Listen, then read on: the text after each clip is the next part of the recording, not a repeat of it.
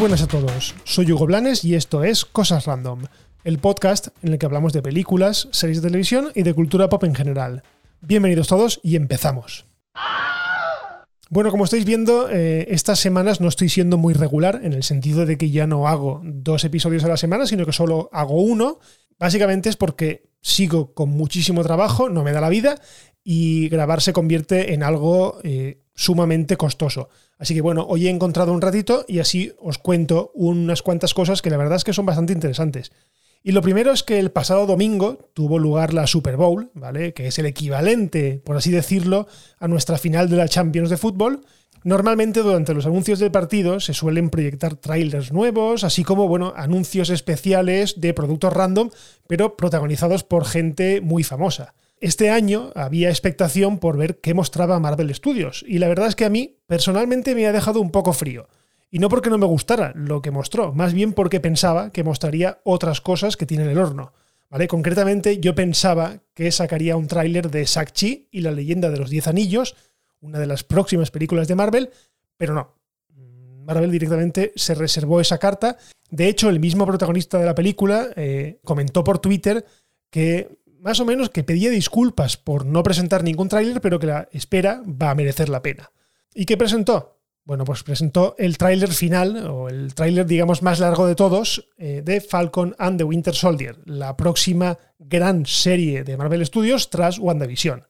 La verdad es que la serie tiene toda la pinta de ser una película cortada en ocho trozos para emitirse semanalmente. Y ojo, que no es que esto sea malo, ni muchísimo menos, simplemente que tiene la pinta de una gran producción cinematográfica a la altura de otras películas como por ejemplo Ant-Man o incluso de las películas del Capitán América. Vamos, que ahí hay metidos muchísimos billetes. Otra cosa es que con esta serie nos sorprendan o no, algo que sin duda sí que están consiguiendo con Bruja Escarlata y Visión, que es como se conoce en España a WandaVision. Una serie que se sale de todos los moldes habidos y por haber y que hay que ver sí o sí. Vamos, que es maravillosa, se mire por donde se mire. Yo de momento no voy a comentaros mucho de ella porque estoy disfrutándola muchísimo. Vamos, más o menos por la mitad, así que os respeto en el sentido de que no quiero comentar prácticamente nada de ella. Pero creedme cuando os digo que vedla porque está muy muy bien. Pero bueno, volviendo a Falcon y al Soldado de Invierno, bueno, pues la serie nos contará qué ocurre con ellos tras lo que pasó eh, en Vengadores Endgame. Y también eh, contará con el regreso de un villano conocido dentro del UCM, eh, el Barón Zemo, que fue por si no os acordáis, el encargado de mover todos los hilos en Capitán América Civil War, provocando que los Vengadores quedaran bastante divididos. Ah, bueno, y también subimos la fecha de estreno, que será el 19 de marzo, dos semanas después del final de WandaVision, así que estaremos poco tiempo sin nuestra ración semanal de Marvel. ¿Yo qué queréis que os diga? Eh, os he dejado el tráiler en las notas del episodio, ¿vale? Eh, para que le un ojo si queréis. Os lo he dejado en castellano y en inglés. A mí la serie sí que es verdad que tiene una pinta tremenda. O sea, tiene una pinta de fanservice de Marvel a lo bestia. Lo que me preocupa es que no nos sorprenda, ¿vale? WandaVision está dejando el listón muy alto, muy alto en cuanto a originalidad, muy, cuanto, muy alto, perdón, en cuanto a sorpresas.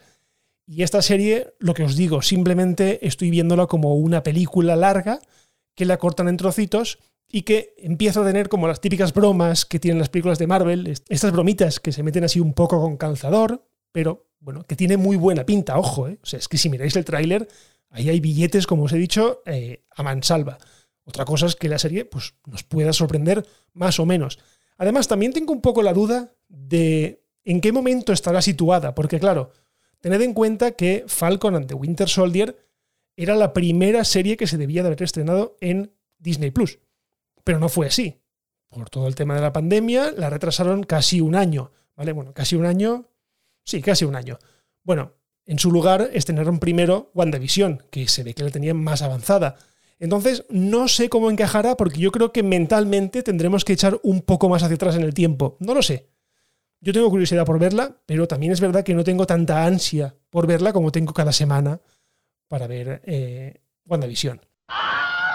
Y por cierto, al hilo de WandaVision, hemos sabido que Disney no se corta un pelo a la hora de quitarse de encima a quien se le ocurra soltar algún spoiler antes de tiempo. Bueno, siempre y cuando no seas Tom Holland o Mark Ruffalo, que, ya que ellos tienen como una especie de inmunidad diplomática pese a tener la lengua muy larga.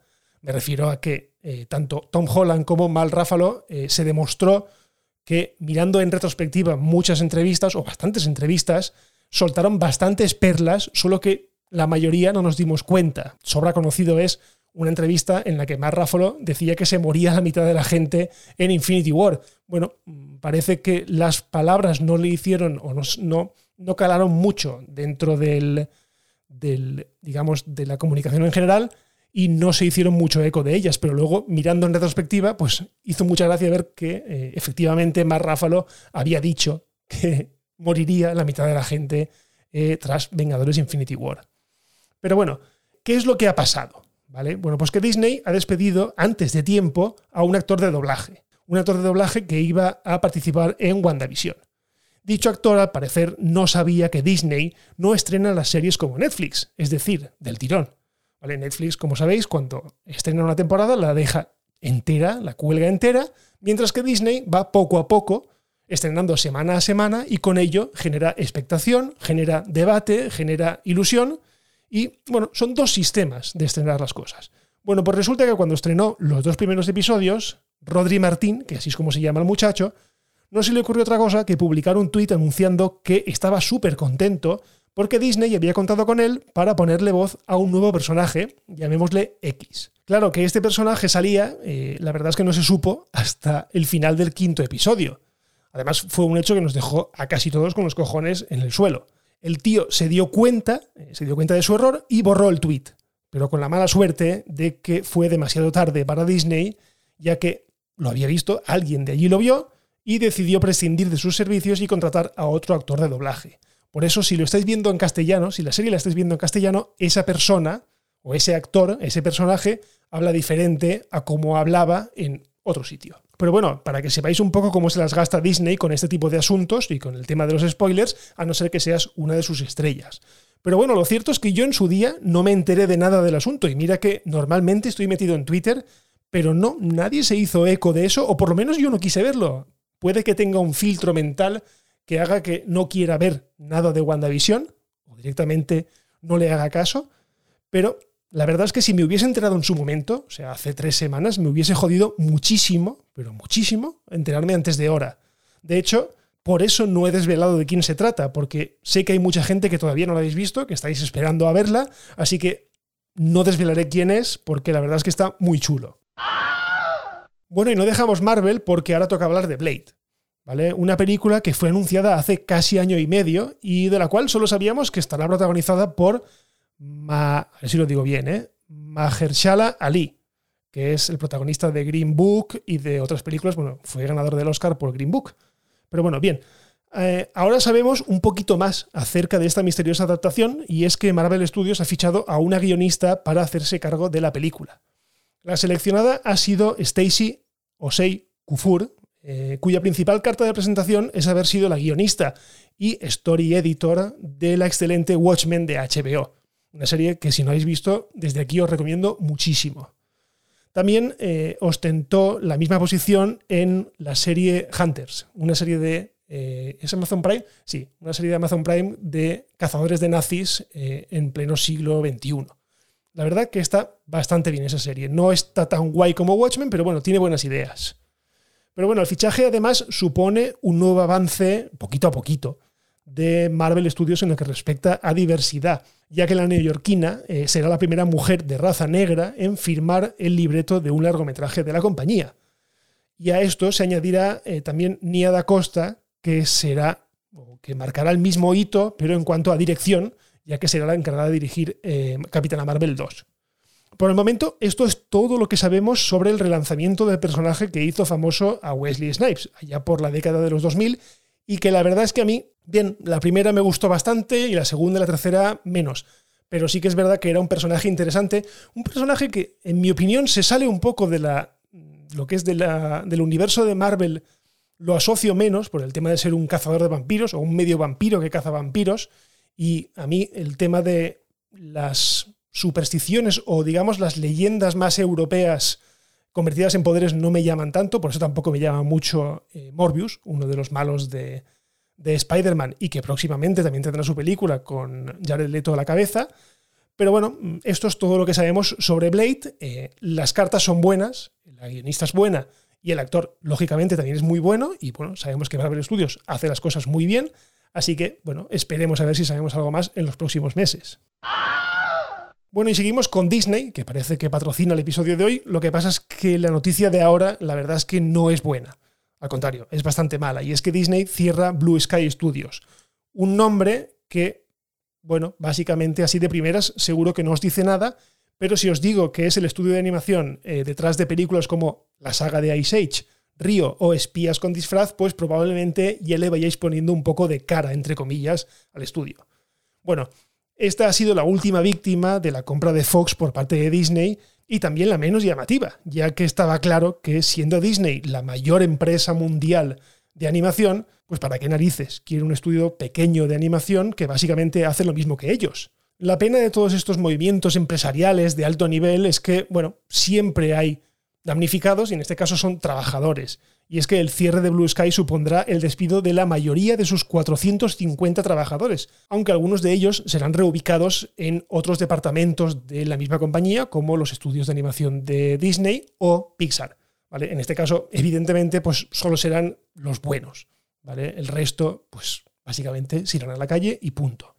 Además, todos los proyectos que tenían en desarrollo pues quedan absolutamente cancelados, ¿vale? Entre ellos, la última parte, ya no sé si la sexta o la séptima de la saga de Ice Age, la de los dinosaurios y todo esto, que pues no verá la luz, ¿vale? Una lástima porque a mí una de las últimas películas del estudio, la de Espías con disfraz, si queréis que os diga la verdad, me hizo muchísima risa. O sea, me reí muchísimo con esa película. Tiene muy buen humor y me hubiese gustado ver una segunda parte, pero bueno, mm, a no ser que Disney decida rescatarla, yo creo que se quedará ahí y punto. Bueno, y terminamos el episodio con un par de noticias cortas. Eh, la primera es, eh, ¿os acordáis de la serie Los 4400? Bueno, probablemente no, pero fue una serie que se estrenó allá por el año 2004 y que a lo largo de cuatro temporadas nos contaba la historia de 4.400 personas que un buen día desaparecieron de su época y que de repente todas aparecen juntas el mismo día sin haber envejecido ni un solo día.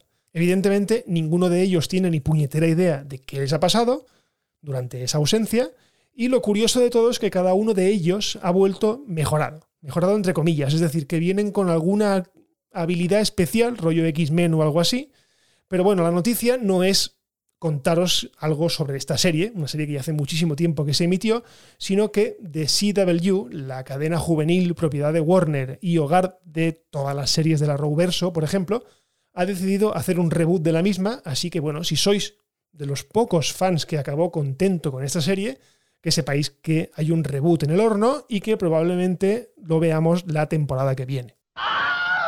Bueno, y la segunda noticia es que ya tenemos fecha para la segunda parte de Sonic. ¿vale? La adaptación del popular videojuego llegará a los cines el 8 de abril de 2022. Lo han anunciado mediante la cuenta oficial de Twitter de la película, acompañado de un pequeñito vídeo, pero pequeñísimo vídeo, en el que podemos ver el logo de la nueva película y en ella destaca el número 2, ¿vale? Un número 2 que es de color naranja y que tiene dos colas, haciendo una clara referencia a que en esta segunda parte veremos a Tails, el inseparable amigo de Sonic que hizo su primera aparición precisamente en la segunda parte del videojuego. O sea, tiene gracia que también en el cine será cuando aparezca en la segunda parte. Pero bueno, la película, ya sabéis, los que habéis oído este podcast bastante, que a mí me gustó muchísimo, ¿vale? Una película que cuando fui a verla no esperaba absolutamente nada de ella, pero que me lo pasé pipa con ella. Además, recuerdo que además fue una de las últimas que vi en el cine eh, antes de que empezara todo esto. Y ya os digo, la he vuelto a ver en casa y me gusta, me gusta, me entretiene muchísimo. Veo una adaptación al cine de un videojuego que era muy difícil de adaptar y lo he visto pues, pues muy decente, muy entretenida y con un Jim Carrey que la verdad es que vuelve a sus orígenes y vuelve a estar más desatado que nunca. Bueno, y hasta aquí un nuevo episodio de Cosas Random. Muchísimas gracias por escuchar y ya sabéis, lo de siempre. Si os ha gustado, compartid este podcast en todas vuestras redes sociales, suscribíos, porque así no os perderéis ningún episodio. Recordad que estamos disponibles en todas las plataformas, en iBox, en Cuonda, en iTunes o en Apple Podcast, como queréis llamarlo, en Spotify, en todo el mundo, ¿vale? En todas las plataformas, perdón. Pero bueno, Eh, si os queréis poner en contacto conmigo, lo de siempre, estoy en Twitter, en arroba goblanes y en arroba las cosas random. Y por lo demás lo dejamos aquí y nos escuchamos en el próximo episodio de Cosas Random. Un abrazo y adiós.